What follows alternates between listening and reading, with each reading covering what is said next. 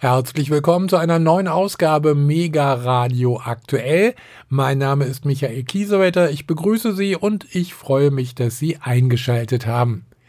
Der renommierte Journalist, Publizist und Redaktionsmitglied von German Foreign Policy, Jörg Kronauer, hielt am vergangenen Freitag auf Einladung einen Vortrag im Marx-Engels-Zentrum Berlin, kurz MEZ. Darin ging es um die aktuelle internationale Politik, Russland, China und den Ukraine-Krieg. Unser Kollege Thilo Gräser war vor Ort und konnte mit Jörg Krönauer nach seinem Vortrag ein Interview führen. Darin ging es auch um das neue Sachbuch von ihm, Der Aufmarsch Vorgeschichte zum Krieg, Russland, China und der Westen, das am 1. April im Papirossa Verlag erscheint. Zu Beginn dieses Interviews ging es zunächst um die vorder- und hintergründigen Kriegsziele Moskaus in der Ukraine. Herr Kronauer, Sie haben heute über den Inhalt Ihres Buches Der Aufmarsch äh, Russland, China und der Westen gesprochen. Das Buch ist erschienen voriges Jahr in der Zeit um den Beginn der russischen Militäroperation in der Ukraine. Wie würden Sie bestimmte Stellen des Buches heute aktualisieren? Ist der russische Einmarsch in der Ukraine die Antwort auf den, die militärische Antwort auf den Aufmarsch des Westens gegenüber Russland?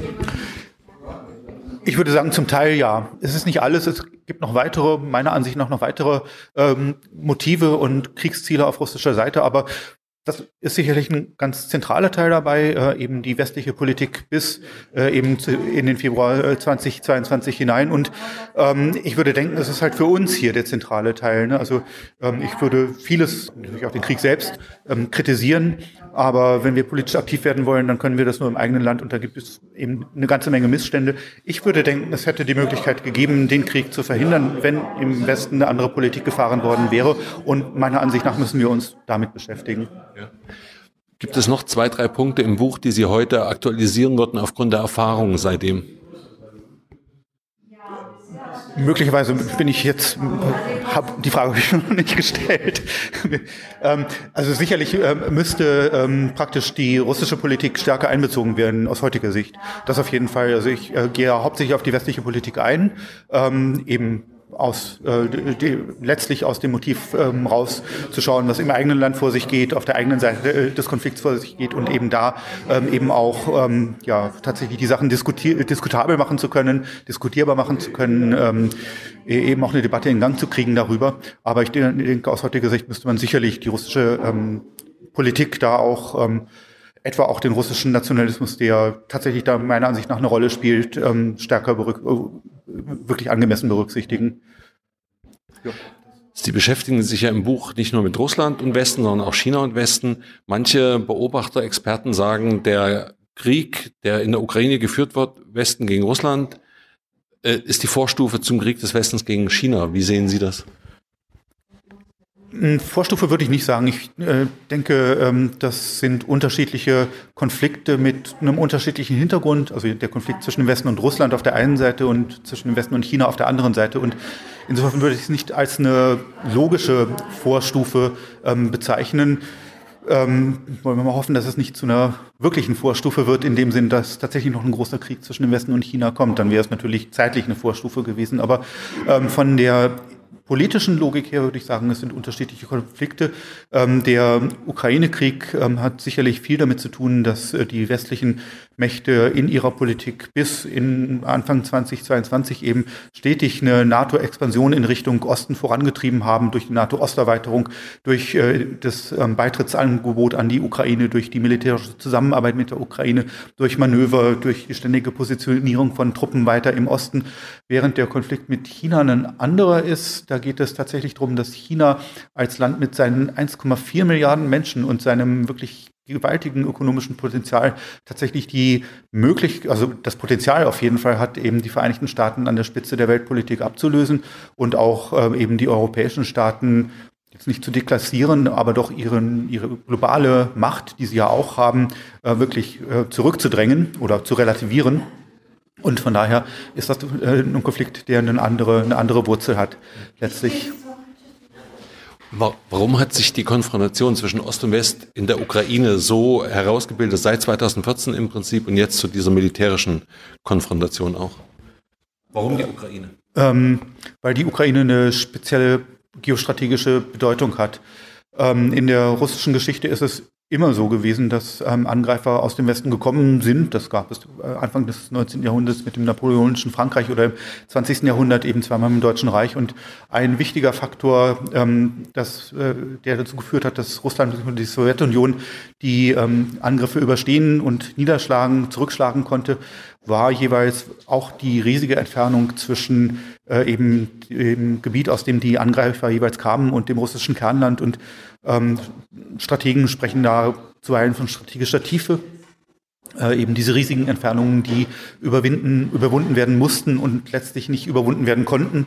Und äh, für diese riesigen Entfernungen steht eben die Ukraine. Und solange die Ukraine ein neutraler Staat ist, ähm, hat eben Russland äh, einen gewissen Schutz vor einem ähm, Angreifer allein durch die Entfernung, die der Angreifer zurücklegen muss. Wenn die Ukraine Mitglied eines ähm, potenziell gegnerischen Militärbündnisses wäre, dann wäre es so, dass Russland eben da direkt an seinen Grenzen angegriffen werden könnte, auf einer langen, langen Grenze und kaum noch zu verteidigen wäre.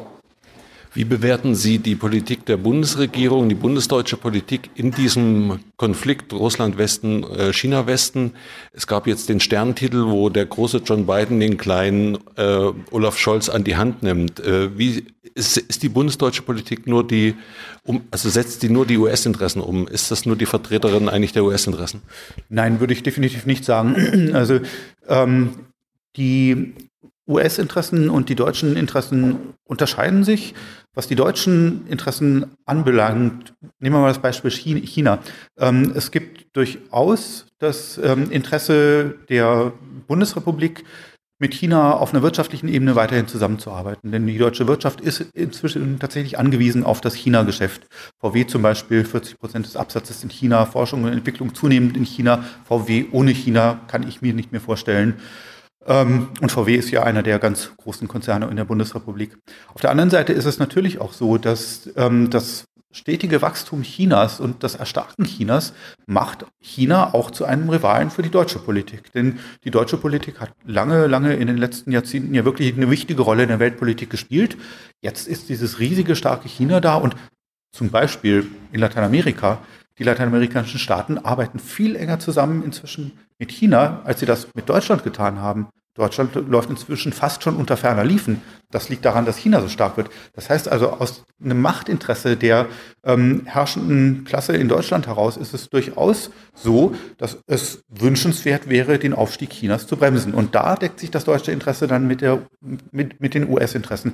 Das heißt, die deutschen Interessen sind in sich widersprüchlich, sind sehr schwer zu vermitteln und im aktuellen Konflikt jetzt mit Russland, im Ukraine-Krieg Krieg kommt es natürlich hinzu, ähm, dass die Vereinigten Staaten eine andere Größenordnung sind als die Bundesrepublik. Das heißt, in dieser zugespitzten Situation können tatsächlich die Vereinigten Staaten ihre Interessen gegenwärtig durchsetzen.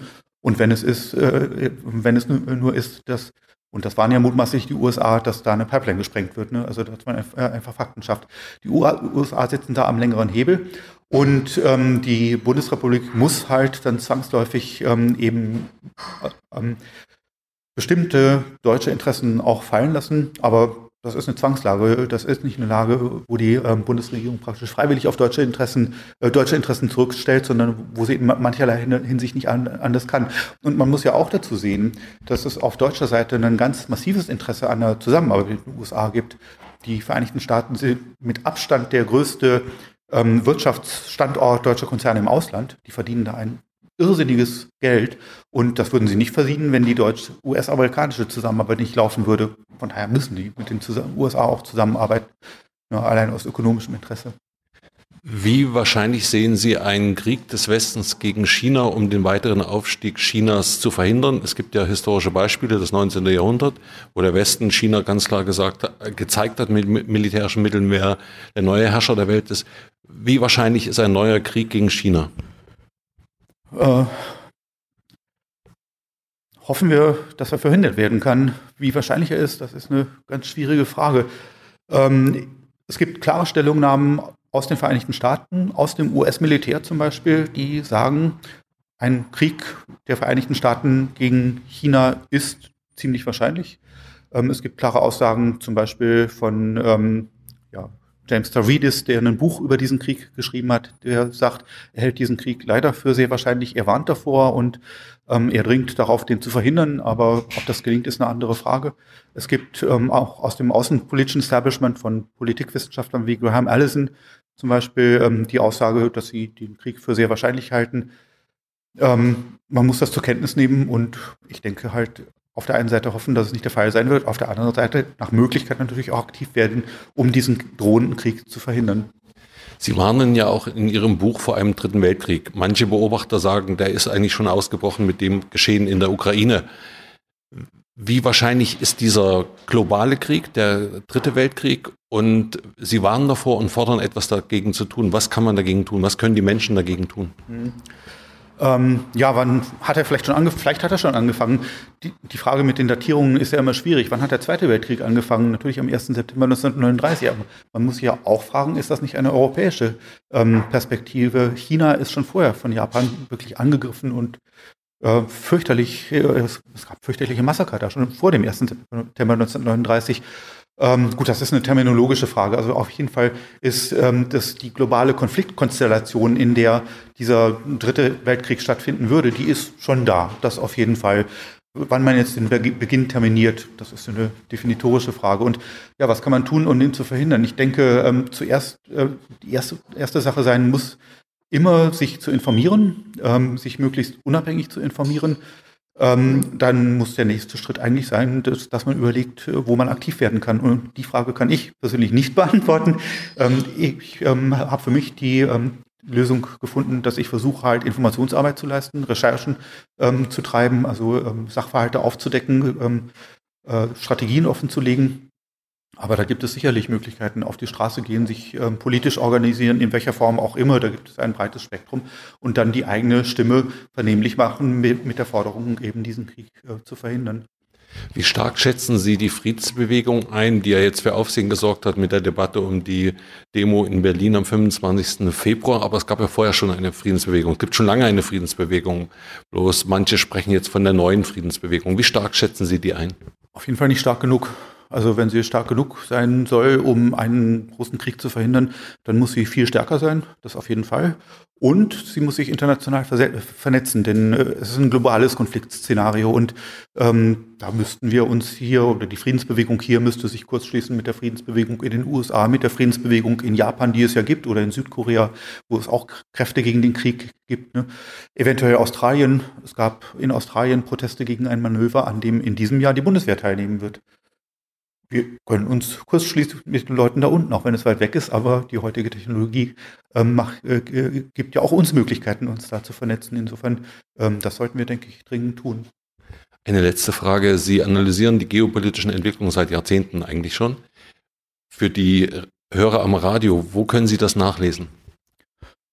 Ähm, Medien, wo ich schreibe, das sind die Junge Welt oder die Zeitschrift Konkret. Ähm, ich arbeite sehr viel auch für eine Internetplattform, die heißt germanforeignpolicy.com. Die beschäftigt sich gezielt mit der deutschen Außenpolitik, aber schon auch mit einer breiteren Perspektive. Das wären so meine Hauptbaustellen halt zu diesem Themenbereich internationale Politik, Kriegsgefahr. Sagte Jörg Krönauer im Interview mit Thilo Gräser für Mega Radio aktuell am vergangenen Freitag im MEZ Berlin. Und wir bleiben thematisch auch gleich bei dem Vortrag von Kronauer mit dem Titel Der Aufmarsch Vorgeschichte zum Krieg, Russland, China und der Westen, den dieser dort im MEZ anlässlich seines neuen gleichnamigen Buches gehalten hatte. Im Vorfeld hatte Jörg Kronauer mitgeteilt, es seien zwei Großkonflikte, für die der Westen seit Jahren aufrüstet. Einmal gegen Russland und zum zweiten gegen China. Beide Staaten würden laut ihm den westlichen Staaten Sorgen bereiten. Russland, weil es sich nach 1990 stabilisiert hat und Chinas rasanter Aufstieg wäre eine weitere Herausforderung für den Westen. Dass sich nach seinem dramatischen Niedergang in den 1990er Jahren stabilisiert hat und nun auf einer eigenständigen Rolle in der Weltpolitik war. Zum Zweiten gegen China, das bei rasantem Aufstieg im Begriff ist, zur Weltmacht zu werden. Der Machtkampf gegen Russland wie gegen China wird politisch, wirtschaftlich und medial geführt, wie ihr sicher mitbekommen habt. In wachsendem Maß kommt ein militärischer Aufmarsch hinzu. Unser heutiger Referent, Jörg Kronauer, arbeitet seit Jahren auf dem Gebiet der internationalen Sicherheitspolitik. Er lebt in London und ist heute durchgekommen. Und er ist Redakteur des Nachrichtenportals GermanForeignPolicy.com. Viele von euch werden seine Texte aus der jungen Welt, der UZ oder auch dem Rotfuchs kennen. Im vergangenen Jahr hat er das Buch Der Aufmarsch, Vorgeschichte zum Krieg veröffentlicht. Das ist dieses Buch und das hast du welche dabei? Also zwei, dabei. zwei können, können gekauft werden. Im vergangenen Jahr hat er das Buch der Aufmarsch Vorgeschichte zum Krieg veröffentlicht, äh, habe ich schon gesagt. Ich kann es nur allen empfehlen, die sich ein umfassendes Bild von der immer gefährlicher werdenden Weltsituation machen wollen. Aber jetzt, Jörg, hast du das Wort. Bitte. Ja, ja, danke. Danke für die Einladung. Freut mich sehr, hier sein zu können. Ist das laut genug? Ja. Ja, perfekt. Ja, ja äh, schön, dass ihr alle gekommen seid. Ähm, es ist ja wirklich ein breites und ich denke wirklich auch sehr. Ist das von vorne? Nein, nein, ich das Fenster vielleicht zumachen. Okay, ja. ja, und äh, sogar immer wichtigeres Thema. Ähm, ja, du hast es gesagt, es sind zwei Großkonflikte, die gerade laufen, die sich auch zu vermischen beginnen. Was ich machen möchte jetzt, in einer knappen Dreiviertelstunde, ist, ähm, die beiden Großkonflikte jeweils getrennt anzuschauen, zu schauen, wie sie, sie entstanden, denn das sind wirklich sehr unterschiedliche äh, Konflikte mit einem ganz unterschiedlichen Charakter.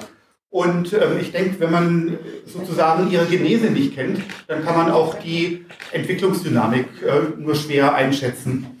Ja, das ist das, was ich äh, machen möchte in der nächsten Dreiviertelstunde und dann können wir noch beliebig weiter diskutieren.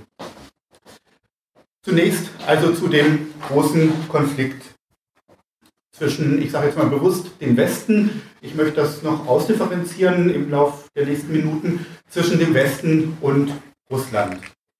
Eigentlich ähm, kann man ganz wichtige Elemente dieses Konflikts schon sehen, wenn man zurückgeht in die Zeit Anfang der 90er Jahre die Zeit Anfang der 90er Jahre. Das war die Zeit, als die Welt und Europa noch so aussahen.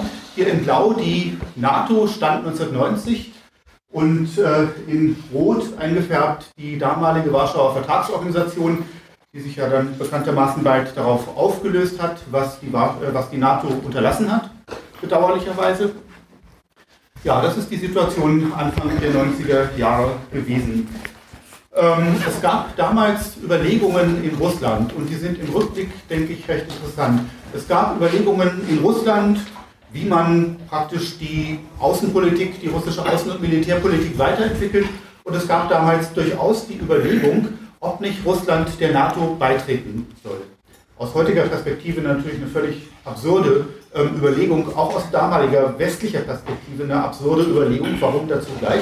Aber ich denke, ähm, es lohnt sich festzuhalten, dass Russland ähm, im Prinzip vorgeschlagen hat, der NATO beizutreten. Denn wenn es dazu gekommen wäre, zu einem NATO-Beitritt Russlands, theoretisch, ne, dann wäre es so gewesen, dass die Konflikte zwischen dem Westen und Russland welche innerhalb eines Bündnisses gewesen wären.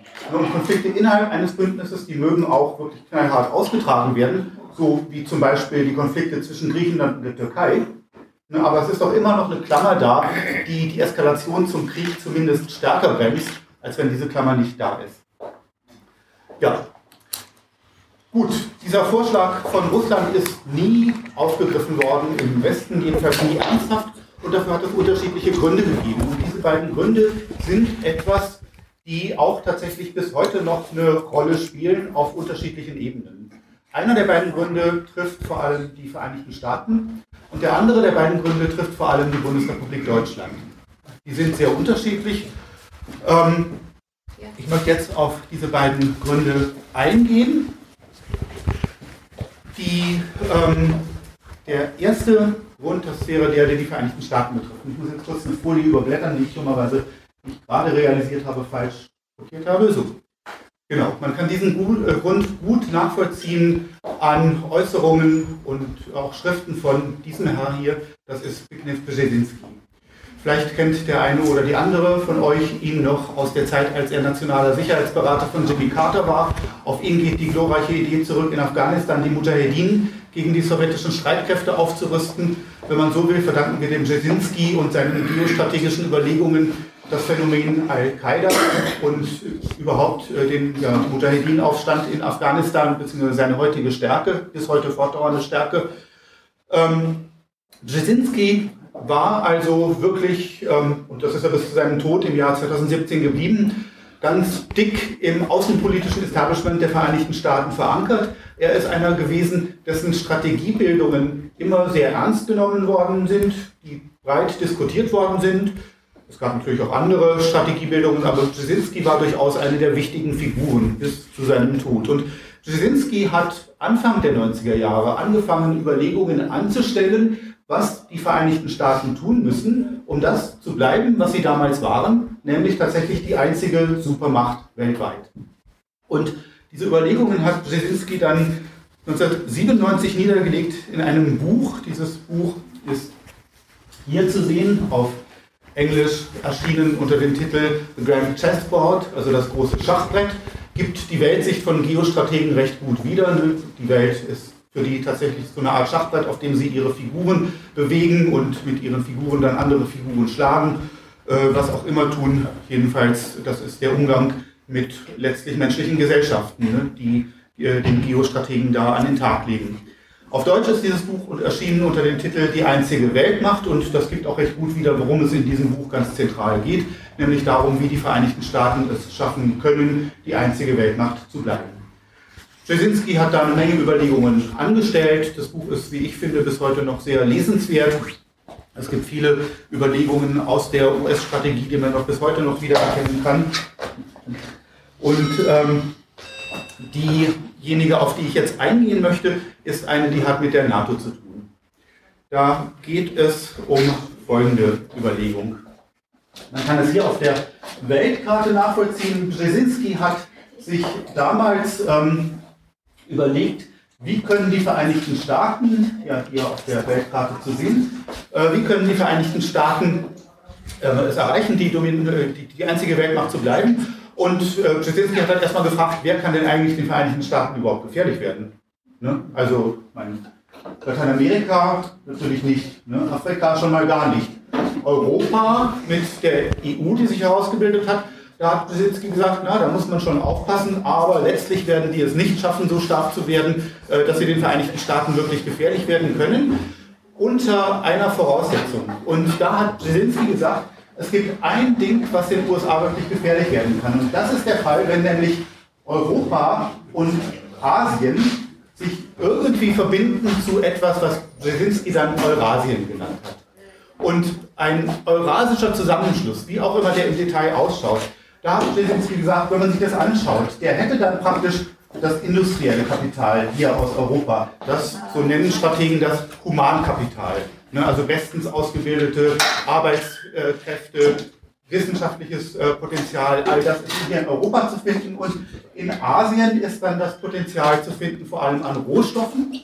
Ne, Russland mit seinen riesigen Erdgas, Erdöl und sonstigen äh, Rohstoffreichtümern. Ähm, und Klar, in Asien, Asien stellt auch dann einfache Arbeitskräfte, ne, ungelernte Arbeitskräfte. Äh, das ist das Bild, was Brzezinski so gezeichnet hat. Und Brzezinski hat dann gesagt, wenn es irgendjemandem gelingt, Europa und Asien zu einem eurasischen Block zusammenzuführen, dann haben die USA im langen Lavieren auf dem Schachbrett der Weltpolitik früher oder später verloren. Denn mit diesem riesigen Potenzial können die USA nicht mithalten. Also, kurzer Schluss, was müssen die USA tun? Sie müssen Eurasien verhindern, ganz einfach. Ne? Und dieses Eurasien verhindern, wie verhindert man das? Man muss halt ähm, irgendwie irgendwo einen Keil reintreiben und Brzezinski hat gesagt, das ist doch ganz einfach. Die Vereinigten Staaten sind ja in der NATO und in der NATO natürlich als stärkste Militärmacht in einem Militärbündnis sind die NATO natürlich, also sind die USA in der NATO natürlich die dominierende Macht, völlig klar. Und die NATO, so war es ja damals, wir haben es gerade auf der Karte gesehen, war ja hier in Westeuropa schon fest verankert. Das heißt also, die Vereinigten Staaten waren über die NATO in Westeuropa gut präsent. Und Brzezinski hat dann gesagt, die NATO in Richtung Osten erweitern. Ne? dann gelingt es den USA, sich wirklich fest auf dem europäischen Kontinent zu verankern und dann können die USA es ganz einfach verhindern, die Entstehung ähm, eines eurasischen Machtblocks. Der wird überhaupt nicht entstehen können. Also NATO-Osterweiterung, wichtiges Ding, hat Brzezinski ähm, so zusammen theoretisiert, aber das war das, was den Leuten damals auch äh, in der US-Regierung eingeleuchtet hat und was sie aus vorangetrieben haben damals. Und so ist es ja dann auch gekommen. Nur, NATO-Beitritt Russlands, das passt da überhaupt nicht rein. Ne? Dann würde man sich ja Eurasien ins Bündnis holen, praktisch. Also völlig kontraproduktiv. Von daher aus US-Sicht völlig klar, dass Russland in dem Bündnis nichts zu suchen hat. Ganz logisch. Ne? Also das ist sozusagen die US-Begründung dafür, dass man die NATO in Richtung Osten erweitern will und äh, gleichzeitig aber Russland natürlich nicht im Bündnis mit drin haben will, denn das wäre völlig kontraproduktiv. Es gab gleichzeitig eine andere Überlegung, die in Deutschland angestellt worden ist, in der Bundesrepublik. Und man kann sie sehen hier an ihm. Volker Rühle, damals Verteidigungsminister, und er ist derjenige gewesen, der tatsächlich als einer der ersten die NATO-Osterweiterung vorangetrieben hat. Warum? Spielt er das Spiel der USA? Ne? Also dann Keil in die eigenen Bündnisoptionen reintreiben? Ich finde es ja nicht sehr wahrscheinlich.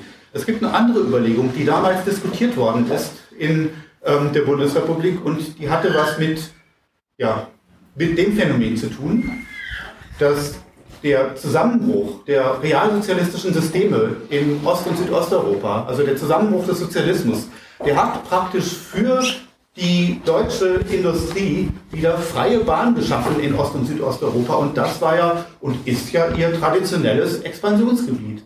Ne, Ost- und Südosteuropa, das ist immer das gewesen, wo die deutsche Industrie mit den Kolonien zu spät gekommen, ne? dumme Sache. Also ist man nach Ost- und Südosteuropa expandiert. Das war so deren äh, präferierte Stoßrichtung. Ja, und die war jetzt plötzlich wieder offen mit dem Kollaps äh, des Sozialismus in Ost- und Südosteuropa. Von daher war eigentlich klar, dass relativ bald klar, ähm, dass man auch versuchen würde, die EU, damals ja noch EG, in Richtung Osten zu erweitern. Warum? Klar, innerhalb der EG, das waren sozusagen die Verwertungsbedingungen, die für das deutsche Kapital ganz optimal waren. Einheitliche Wirtschaftsvorschriften ne? und wenn man irgendwo hin expandieren will, ist es natürlich immer besonders gut, wenn im Expansionsgebiet dieselben Rahmenbedingungen herrschen wie im eigenen Territorium. Ne, von daher war auch die Idee, mit der EU in Richtung Osten zu expandieren, sehr rasch da. Nur das Ding war immer, in den 90er Jahren war Russland sehr schwach.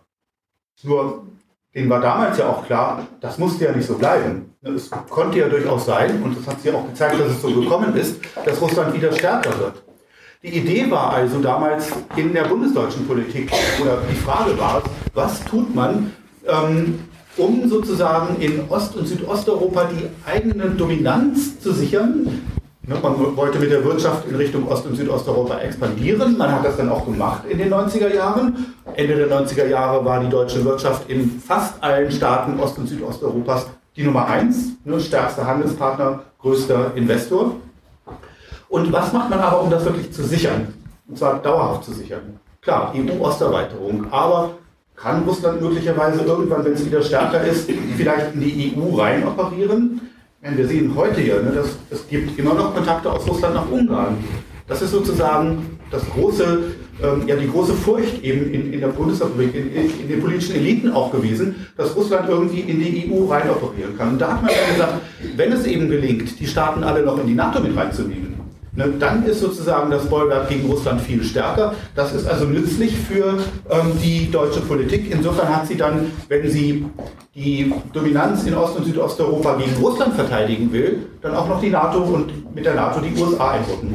Ne, und das war der Grund dafür, sozusagen die eigene deutsche ähm, Wirtschaftsvormacht in Ost- und Südosteuropa zu sichern. Das war der Grund dafür, oder einer der Gründe dafür, warum Rühle damals gesagt hat, und mit Rühle natürlich die Bundesregierung, die NATO-Osterweiterung wäre eine gute Sache für die Interessen der herrschenden Klasse in der Bundesrepublik Deutschland. Das war also der Hintergrund, zwar unterschiedliche Motivstränge, aber ich denke beide sehr wichtig. Und man kann ja heute noch sehen, also das war ja schon vor dem Ukraine-Krieg so, dass die Tatsache, dass Russland in Ungarn einen gewissen Einfluss hat und auch in, ist jetzt nicht die EU, ne, aber auch in Serbien Staateneinfluss hat. Das war ja wirklich ein Hassthema sozusagen für die bundesdeutsche Politik und da haben die ja immer dran geknackt in den letzten Jahren, wie sie das ändern können. Ne? Also Das ist genau das Motiv, die deutsche Dominanz in, oder zumindest westliche Dominanz in Ost- und Südosteuropa zu sichern. Das ist genau das Ding, was eben ja, die deutsche Seite dazu getrieben hat, eben auch die NATO-Osterweiterung voranzutreiben. Die NATO-Osterweiterung hat stattgefunden und damit ist der Konflikt mit Russland wirklich eigentlich, wenn man ehrlich ist, schon eskaliert. Das hier ist das NATO-Gebiet nach der Osterweiterung. Und wenn man sich das jetzt mal anschaut, die NATO ist weit vorgerückt in Richtung Osten, hier bis an die russische Grenze. Kaliningrad, eine russische Exklave, schon eingekreist von der NATO. Und wenn man sich mal anschaut, zum Beispiel das Schwarze Meer, dann sieht man, ne, in der Zeit der Systemkonfrontation war ja nur die Türkei hier ein NATO-Land im Schwarzen Meer, jetzt eben auch Rumänien, Bulgarien. Und ja, hier die Ostsee fast schon ein NATO-Binnenmeer, wenn man berücksichtigt, dass ja Finnland und Schweden eigentlich immer NATO-nah waren, äh, solange sie noch neutral waren. Ne? Also von daher fast schon ein NATO-Binnenmeer. Da sieht man also, wie sich die Kräfteverhältnisse verschoben haben zugunsten der NATO und zu Ungunsten Russlands. Und das ist für Russland natürlich eine bedrohliche Entwicklung gewesen. Ne? Also eine ganz konfrontative Sache, die hier stattgefunden wird, hat, hochgefährlich. Und ja, der Konflikt ist hier eigentlich schon vorgezeichnet gewesen. In diesem Konflikt gibt es einen Faktor, der immer ein bisschen quer gestanden hat und jetzt hätte ich fast gesagt, bis zur Sprengung der Nord Stream Pipelines quer gestanden hat. Ähm, das ist ein Faktor, naja, der hat mit der Wirtschaft zu tun. Das ist jetzt 22 Jahre, fast 22 Jahre her. Da gab es diese Szene hier. Da ist Putin im Bundestag aufgetreten und fast alle haben geklatscht. Ne, können wir uns heute nicht mehr vorstellen. Aufgestanden sind sie sogar. Sogar. ja. Ne, irre. Was war da Sache? Auf der einen Seite war Sache, dass Russland immer noch schwach war, vor allem im Osten Südost, Südosteuropa. Das heißt also, die deutsche Wirtschaftshegemonie in Osten Südosteuropa war noch unangetastet eigentlich. Russland war also ein Faktor, der keine Bedrohung war. Auf der anderen Seite hatte Russland was, wo die herrschende Klasse, vor allem die Wirtschaft in Deutschland ran wollte. Das waren, wir wissen es heute, wie wichtig es ist, vor allem die Erdgasvorräte. Ne? Auch Erdöl, aber vor allem das Erdgas. Wir wissen heute ja ganz genau, wie angewiesen die deutsche Wirtschaft war auf das billige russische Erdgas. Es ist nicht nur so, dass die Haushaltsrechnungen jetzt teuer werden, das wäre den Herrschenden hier wahrscheinlich relativ egal, aber dass BASF jetzt schon einen Teil seiner Ammoniakproduktion dicht machen muss, weil eben sich das Ganze nicht mehr rechnet mit dem teureren Flüssiggas, mit dem die jetzt arbeiten müssen. Das zeigt also, wie wichtig eben das billige äh, russische Erdgas für die deutsche Industrie gewesen ist. Und das stand da im Hintergrund. Ne? Als äh, Putin da gesprochen hat, da hat gleichzeitig Wintersheim, also diese BASF-Tochterfirma, ihre Erdgas-Deals mit Russland geschlossen. Und die sind dann auch wirklich ja rund gelaufen. Und dann kamen die Nord Stream Pipelines und auch dann später noch die Nord Stream 2 Pipeline. Und Russland hat wirklich bis zur Sprengung der Nord Stream Pipelines versucht, ähm, irgendwie an dieses deutsche Interesse, objektive materielle Interesse an kostengünstigem Erdgas anzuknüpfen für äh, ja, welche Szenarien auch immer. Wir können gerne nachher noch darüber diskutieren. Aber gut, und das ist natürlich für die deutsche Politik immer so ein gegenläufiger Faktor gewesen. Auf der einen Seite, so wie bei Faust, mit dem haben ja auch die zwei Herzen in der Brust geschlagen, glaube ich. Und in der deutschen Brust sozusagen oder der herrschenden Klasse hier war es natürlich immer klar, dass man auf der einen Seite in Ost- und Südosteuropa die dominierende Macht bleiben wollte. In der Geschichte ne, hat das in zwei Weltkriegen eine Rolle gespielt, also geschichtlich gesehen. Ne, also dominierende Macht und Russland keinen Einfluss lassen. Auf der anderen Seite aber mit Russland kooperieren, um an dieses billige Erdgas ranzukommen und auch sonst noch ein bisschen Wirtschaftskooperation zu treiben. Das sind widersprüchliche Interessen Interessen in der Politik sind genauso widersprüchlich, wie sie es im wirklichen Leben sind. Wir kennen das aus, der eigenen, aus dem eigenen Alltag. Ne? Manchmal möchte ich eine Sache und gleichzeitig die andere und beide gehen aber nur eine bestimmte Zeit lang. Und genauso ist es eben mit, dem, mit diesen beiden deutschen Interessen. Kollidiert sind die ganz stark an einer Stelle oder nicht kollidiert, also die Lage hat sich an einer Stelle zugespitzt, so zugespitzt, dass es dann unklar war, schon eine ganze Weile, ob sich diese beiden Interessen verbinden lassen. Und das hatte mit der Ukraine zu tun hier auf dieser Karte die NATO in Blau, in Rot Nicht-NATO-Staaten. Ähm, Finnland und Schweden sind ja noch nicht ähm, vollgültige Mitglieder, also noch nicht mit drin. Und ja, hier Georgien, Entschuldigung, andersrum Georgien und die Ukraine in diesem grünlichen Ton, denn ihnen ist beiden 2008 eine NATO-Beitrittsperspektive versprochen worden. Und diese NATO-Beitrittsperspektive, die ist was ganz Gravierendes. Hier ist ja immer gedacht worden, ne, NATO sind wir ja alle irgendwie, diese Staaten hier, auch wenn man sagen muss, leider, aber ist ja irgendwie Normalzustand und gut, dann ist es halt leider noch ein Staat mehr. Das Ding ist, die Ukraine hat für Russland eine geostrategisch ganz eminente Bedeutung und die, welche Bedeutung das hat, das sehen wir aktuell auch im Ukraine-Krieg. Aber hier nochmal, möchte ich noch mal kurz darauf eingehen. Ähm, geostrategisch, Geostrategen beschäftigen sich natürlich viel mit Geschichte. Denn Strategen können ja nicht experimentieren. Das, was Naturwissenschaftler tun können, Experimente machen, was ausprobieren, das ist ja für Strategen unmöglich. Ne? Man leitet eine Strategie ein und dann ist die Realität und die andere ist verbaut. Also man schaut sich die Geschichte an. Und in der Geschichte Russlands, es ist ja nicht neu, dass Russland aus dem Westen angegriffen worden ist. Das war im 19. Jahrhundert der Fall mit dem napoleonischen Frankreich. Das war im 20. Jahrhundert zweimal der Fall mit dem Deutschen Reich. Und was hat Russland jeweils gerettet? Man könnte verschiedene Faktoren nennen, aber ein ganz wichtiger Faktor ist gewesen jeweils, das waren diese riesigen Entfernungen zwischen dem Westen und dem Zentrum Europas und dem russischen Kernland. Das sind riesige Strecken, die da zurückgelegt werden mussten und die führten immer durch Belarus und die Ukraine. Und diese riesigen Strecken, das bedeutet, da muss das Militär erstmal diese Strecken zurücklegen.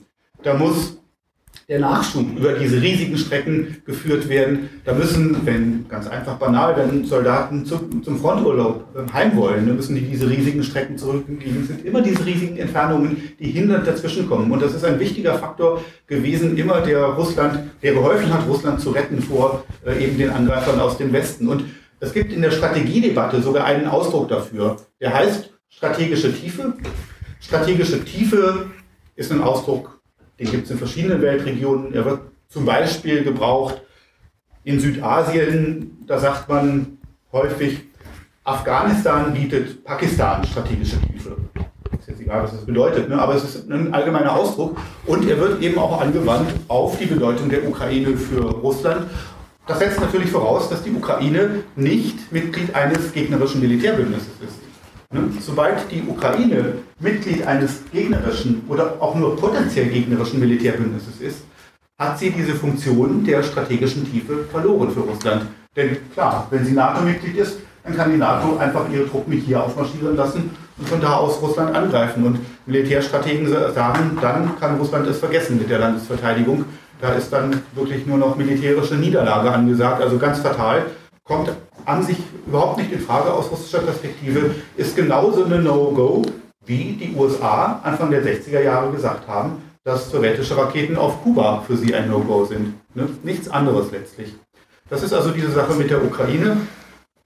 Als die NATO 2008 in Bukarest der Ukraine die NATO-Beitrittsperspektive zugesagt hat, da hat äh, die Bundesrepublik die Merkel damals verhindert, dass das noch konkreter wurde. Die USA hätten das gerne noch konkreter gehabt. Es wurde relativ unkonkret gehalten auf Intervention der Bundesrepublik. Denn die Merkel wollte damals erreichen, dass auf jeden Fall das deutsche, die deutsche Erdgasversorgung noch weiter gesichert ist. Ne? Also dass beide deutschen Interessen verwirklicht werden können, sowohl die Erdgasversorgung als auch die Suche nach Dominanz ähm, in Ost- und Südosteuropa. Und ähm, eine wirkliche Aufnahme der Ukraine, das war damals schon klar eigentlich, dass das zu einer totalen Eskalation geführt hätte und eben auch das billige deutsche Erdgas und ja, die deutsche Erdgas, äh, die deutsche Wirtschaftskooperation mit Russland verhindert hätte. Gut. Zugespitzt hat sich die Lage dann tatsächlich ja bekanntermaßen 2014 mit dem Umsturz nach den Maidan-Protesten und der Einsetzung der Maidan-Regierung ein Umsturz, also hat nichts mit Demokratie zu tun, sondern äh, wirklich nur mit äh, eben ja, Gewalt, die da die alte Regierung aus dem ähm, Amt gedrängt und eine neue eingesetzt hat. Was da passiert ist, ist die Regierung von Janukowitsch, die da weggeputscht wurde. Es ist eine Regierung gewesen, die versucht hat, für die Ukraine noch so einen Ausgleich zwischen West und Ost hinzukriegen. Und die Ukraine war ja, da hat ja das Donbass und die Krim, die haben ja noch zur Ukraine gehört. Ne, und es gab ja in der Ukraine insgesamt starke Bevölkerungsspektren, die, man würde vielleicht sagen, pro-russisch waren. Kann man, kann man sich auch drüber streiten über den Begriff, aber klar, die gute Beziehungen zu Russland wollten. Es gab gleichzeitig vor allem im Westen der Ukraine dieses tendenziell faschistische Spektrum, stark nationalistisch, Bandera, der große Held für die, der ähm, NS-Kollaborateur aus der Zeit der 30er und 40er Jahre, ähm, eben ihr großer Held, der große Held dieses Spektrums. Und ähm, bis 2014 ist es dann auch der Regierung von Janukowitsch gelungen, diese stark divergierende Ukraine noch irgendwie zusammenzuhalten. Und diese stark unterschiedlichen Bevölkerungsspektren, das hat ja auch Chancen geboten. Ne, die Ukraine galt ja immer als Brücke zwischen West und Ost. Die konnte mit dem Osten, mit Russland, weil sie pro-russische Bevölkerungsspektren hatte. Die konnte mit dem Westen, weil es eben auch pro-westliche Bevölkerungsspektren gab, diese Bandera-Nationalisten, vor allem in der Westukraine. Das heißt, das war eine Lage, die ging für das Land. Und dann kam plötzlich der Maidan-Umsturz und es wurde eine knallhart pro-westliche Regierung eingesetzt. Und es war dann klar, dass die Ukraine auf eine abschüssige Bahn geraten würde. Und prompt war es ja auch so, dass die Krim sich abgespalten hat und das Donbass hat versucht, sich abzuspalten. Wie es geendet ist, das wissen wir alle, nämlich in dem Bürgerkrieg im Osten der Ukraine. Aber hier noch eine kleine Sache jetzt ähm, zu den geostrategischen Folgen, die bis heute eine Rolle spielen. Wie will er nicht mehr? Ja, dann mache ich es per Hand nichts. Ähm, ja, da wäre. Genau. Mit ähm, diesem Umsturz in Kiew ne, war ja tatsächlich die Perspektive doch deutlich stärker geworden, dass die Ukraine in die NATO beitritt irgendwann. Ne, denn diese pro-westliche Regierung war natürlich ganz klar auch auf die NATO hin orientiert. Und muss man ja dazu sagen. Später wurde ja der NATO-Beitritt dann verankert in der ähm, ukrainischen Verfassung sogar ähm, als Ziel. Und das war der Zeitpunkt, wo dann Russland eben die Krim nach deren Abspaltung in die russische Föderation aufgenommen hat. Äh, klar, die geostrategische Bedeutung der Krim ist ganz eminent. Dort hat die russische Schwarzmeerflotte ihren Sitz. Und die russische Schwarzmeerflotte, auch da muss man zwei Sachen zu sagen, denke ich. Zum einen ist das natürlich auch zu defensiven Zwecken ganz wichtig. Muss man sich ja nur vorstellen, wenn da die NATO jetzt ihre Flotten stationieren könnte, NATO-Staaten, ne, dann wäre ja Russland völlig total eng eingekreist. Das wäre eine strategisch ganz fatale Lage für Russland. Auf der anderen Seite, wenn Russland dort seine Schwarzmeerflotte weiter stationieren kann, die Schwarzmeerflotte braucht Russland unter anderem, um damit hier rauszufahren durch die Meerengen und die Ägäis und hier ins Mittelmeer, Syrien, eine russische Marinebasis um eine Machtpolitik im Mittelmeer, also auch eine offensive Machtpolitik entfalten zu können, braucht Russland letztlich die Krim. Und Russland hat sich damit eben die Krim gesichert.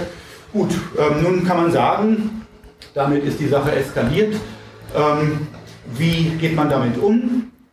Ich würde sagen, das ist natürlich eine idealistische Herangehensweise jetzt, die mit der Realität bedauerlicherweise in einer kapitalistischen, imperialistischen Welt nicht viel zu tun hat. Ähm, theoretisch könnte man sagen, ähm, okay, die Sache ist eskaliert. Maidan-Putsch, Übernahme der Krim durch Russland. Was tut man, um eine weitere Eskalation zu verhindern? Man setzt sich zusammen und verhandelt. Ne? Natürlich ist das nicht der Fall, denn was sich hier abspielt, ist nur Ausdruck eines Machtkampfes zwischen Russland und dem Westen, der längst eskaliert ist. Und klar, haben die westlichen Staaten dann nicht gesagt, okay, dann verhandeln wir halt mit Russland, ähm, wenn Russland sich zur Wehr setzt, irgendeine Lösung werden wir schon finden. Die westlichen Staaten haben dann schlicht und einfach gesagt, ähm, okay, dann legen wir halt noch eine Schippe drauf. Ähm, dann legen wir einfach nur eine Schippe drauf. Dann wird halt aufgerüstet. Dann wird die NATO äh, eben aktiviert und äh, gestärkt in Ost- und Südosteuropa. Und was man dann sehen konnte, ist eben die NATO-Expansion in Richtung Ost- und Südosteuropa. Das heißt, der Aufbau von Stützpunkten in größtmöglicher Nähe zur russischen Grenze. Bundeswehr in Litauen, wissen wir alle, die Bundeswehr seit 2017 in Litauen stationiert. Dann kamen immer mehr Manöver in Ost- und Südosteuropa, NATO-Manöver. Dann kam 2020 Defender Europe 20, also dieses große US-Manöver, wo die USA die Verlegung von zwei Divisionen über den Atlantik an die russische Grenze oder so nah wie möglich an die russische Grenze trainiert haben.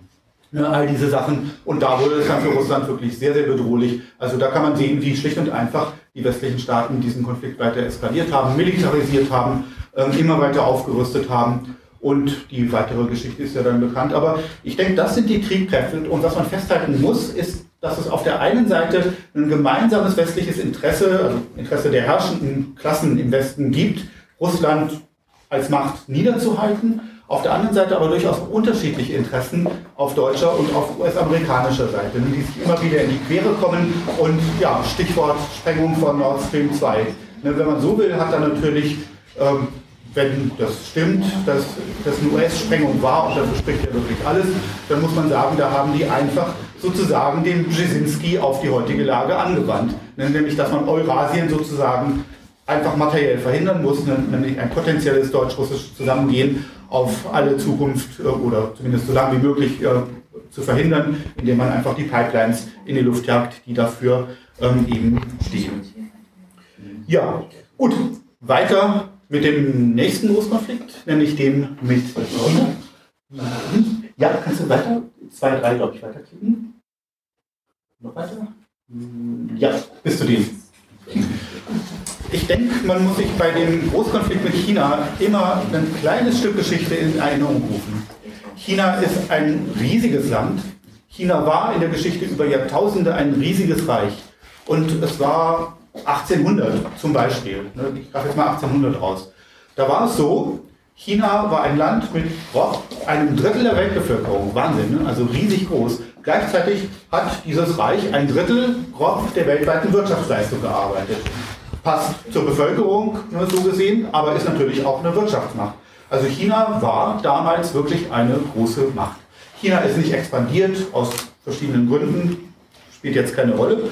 Aber ähm, in China ist durchaus auch das Bewusstsein da, dass China im Laufe der letzten 4000 Jahre immer ein großes Reich war und dass es normal ist, historisch gesehen, dass China auch ein wohlhabender Staat ist. Es gab immer auch Phasen des Zerfalls und äh, ja, des Niedergangs dazwischen, aber es gab immer wieder auch einen Aufstieg. Und es war nun so, dass im 19. Jahrhundert tatsächlich aus chinesischer Sicht eine Phase des Niedergangs begonnen hat. Und daran waren, ich sage jetzt mal wir, also unsere Staaten hier, überhaupt nicht unschuldig, ganz im Gegenteil. Denn die europäischen Kolonialmächte, ganz an vorderster Front Großbritannien, also das Land, wo ich lebe, ähm, die haben im 19. Jahrhundert praktisch den Niedergang des chinesischen Großreiches, wenn nicht herbeigeführt, dann doch zumindest stark beschleunigt und äh, wirklich äh, zu, dramatisch, zu einem dramatischen Niedergang gesteigert. Das hat angefangen hier 1839 mit dem ersten Opiumkrieg, mit dem äh, Großbritannien eben China militärisch äh, erstmal in die Knie gezwungen hat, dann Hongkong zu seiner ersten Kolonie in China gemacht hat. Ne? Hongkong seit damals Kolonie übrigens ja bekanntermaßen bis 1997 Kolonie. Ne? Also das ist gerade mal 25 Jahre her, dass Europa keine Kolonien mehr in China hat. Das ist in China sehr bewusst, ne? aber wie das immer so ist äh, im Lauf der, äh, in der Geschichte, die Bevölkerungen, aus denen die Täter stammen, die vergessen sowas immer sehr gerne. Die Bevölkerungen, aus denen die Opfer stammen, die vergessen sowas eher nicht. Da ist das dann im Zweifelsfall sehr präsent. Die auf der nächsten Folie wäre ähm, dann einfach nur als Bild jetzt mal ein deutsches Kriegsschiff, das vor der chinesischen Küste kreuzt. Denn an der Teilkolonialisierung Chinas China ist ja nie ganz zur Kolonie gemacht worden, aber Teile Chinas eben sehr wohl. Ne, und äh, Qingdao im Osten Chinas ähm, als Kolonie, als deutsche Kolonie sich zu unterwerfen, das war eine Operation, zu der die deutsche Kriegsmarine dann irgendwann da aufgelaufen ist, vor der chinesischen Ostküste. Und ja, auch das Deutsche Reich war beteiligt an dieser Unterwerfung Chinas und daran, dass China eben in einen wirklich dramatischen Niedergang hinein gezwungen und äh, militärisch gekämpft wurde im Verlauf dieser kolonialen Eroberung ist es zu fürchterlichen Geschichten gekommen, die hier weitgehend ver vergessen sind. Inzwischen in Erinnerung sind ja glücklicherweise wieder die kolonialen Feldzüge des Deutschen Reichs in Afrika, ne, diese Vernichtungskriege, die die da geführt haben, die es ja wirklich waren, das waren ja wirklich Vernichtungskriege, auch in Ost, Ostafrika zum Beispiel. Genau solche Feldzüge haben die um, also bei der Niederschlagung des sogenannten Boxeraufstandes auch in China geführt, ne, 1900, 1901 dann. Und das waren Feldzüge, da wurden ganze Kleinstädte ausradiert, die männliche Bevölkerung komplett niedergemacht, umgebracht. Also wirklich äh, Feldzüge, die den äh, kolonialen Eroberungsfeldzügen in Afrika nichts nachgestanden haben, aber die bis heute weitgehend vergessen sind, bittererweise. Ne? Und da sieht man, wie stark doch tatsächlich das Deutsche Reich auch beteiligt gewesen ist, daran China wirklich in einen Zustand zu versetzen, der, den man kaum beschreiben kann, anders als, völlig am Boden liegend. Ne, und China, das Anfang des 19. Jahrhunderts noch ein Land war mit einem Drittel der globalen Wirtschaftsleistung, war Ende des Jahrhunderts völlig am Boden eigentlich schon. Ne, ein fürchterlicher Niedergang und für die Menschen, die da gelebt haben damals, eine brutale Sache. Viele sind ausgewandert, die Chinatowns, die wir heute kennen, außerhalb Deutschlands. In Deutschland haben die Nazis dann den Schluss gemacht ne, mit den Chinatowns, aber außerhalb Deutschlands, die gehen zu einem großen Teil auf genau diese Zeit zurück, weil die Leute aus der Armut geflohen sind, Armutsflüchtlinge letztlich. Gut, ähm, das dreht sich alles um im Moment. Im Prinzip ist die große Wende gewesen die Gründung der Volksrepublik im Jahr 1949. Seitdem geht es mit China bergauf.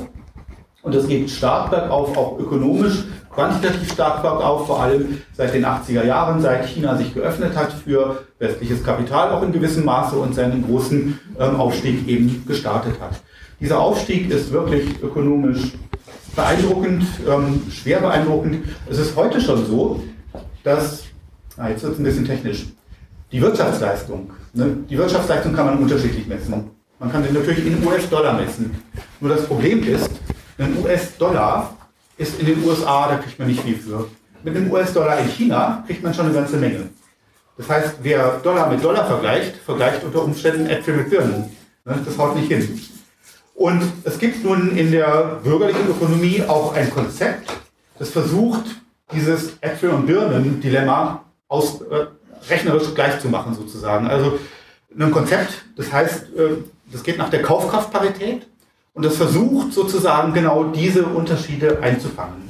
Und nach Kaufkraftparität, ich sage jetzt mal, Kaufkraftparität gibt wieder nicht den finanziellen Reichtum eines Landes, sondern mehr oder weniger den, ich sage jetzt mal, Gebrauchswert der Waren, also jetzt nicht zu genau neben diesem Begriff ist ein bisschen unscharf, aber den Gebrauchswert der Waren, die in einem Land vorhanden sind. Mit dem versucht dieses ähm, Konzept der Kaufkraftparität einzufangen. Und beim Gebrauch, äh, beim, bei Kaufkraftparität hat China tatsächlich schon das ähm, Level der Vereinigten Staaten und der EU überschritten und ist Nummer eins.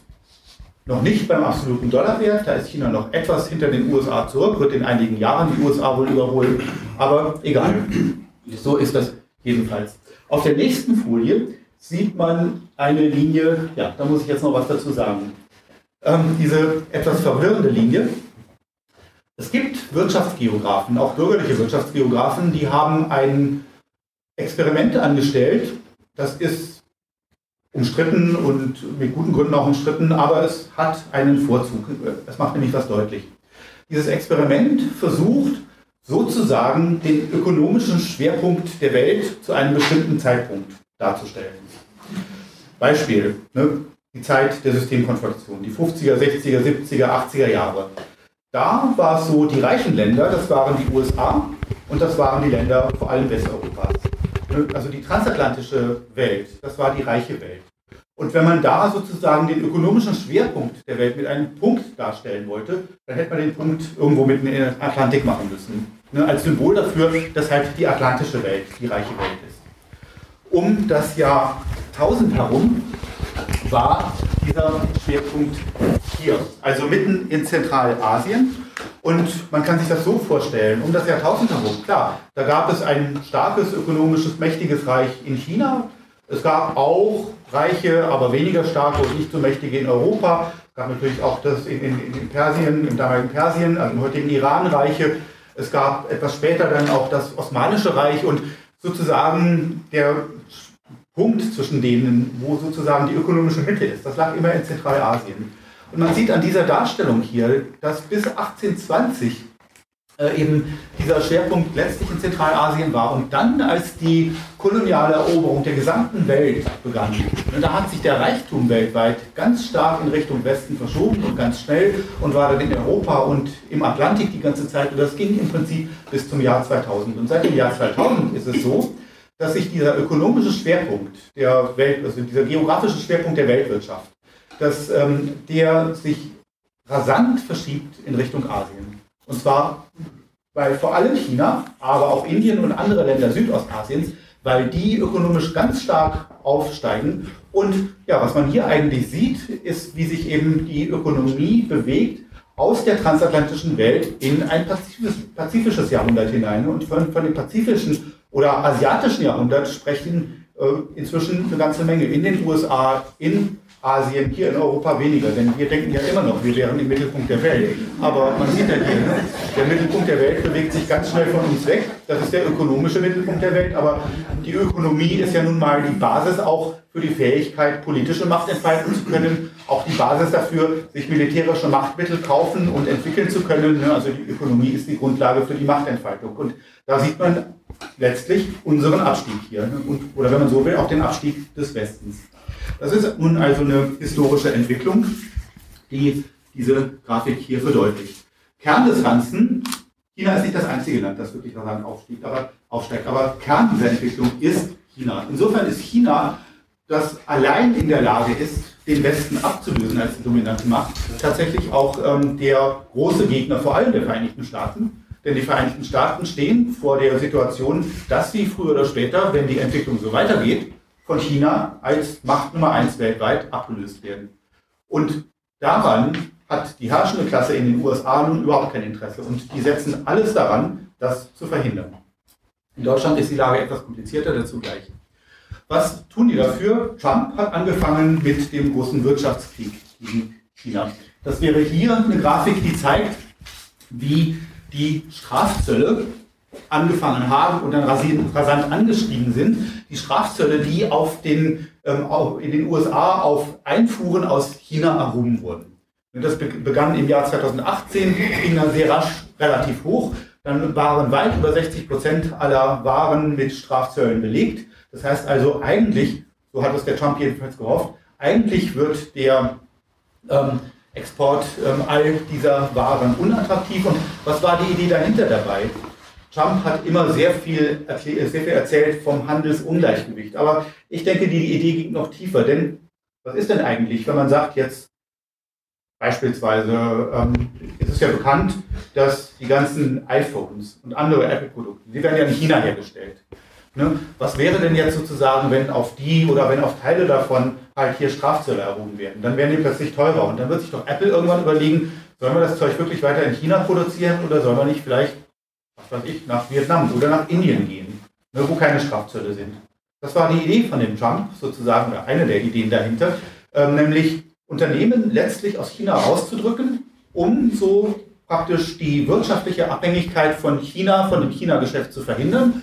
Und warum macht man das, die wirtschaftliche Abhängigkeit zu verhindern? Das wissen wir heute. Ne? Im Ukraine-Krieg ist es das große Ziel des Westens, von Russland ökonomisch völlig unabhängig zu werden um auf der einen Seite Russland ökonomisch zu schwächen und auf der anderen Seite auch überhaupt keine Hemmungen mehr haben zu müssen.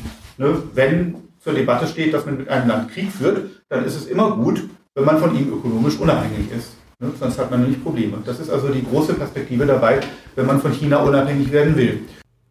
Soweit der erste Teil des Vortrages des Journalisten und Experten für internationale Politik Jörg Kronauer.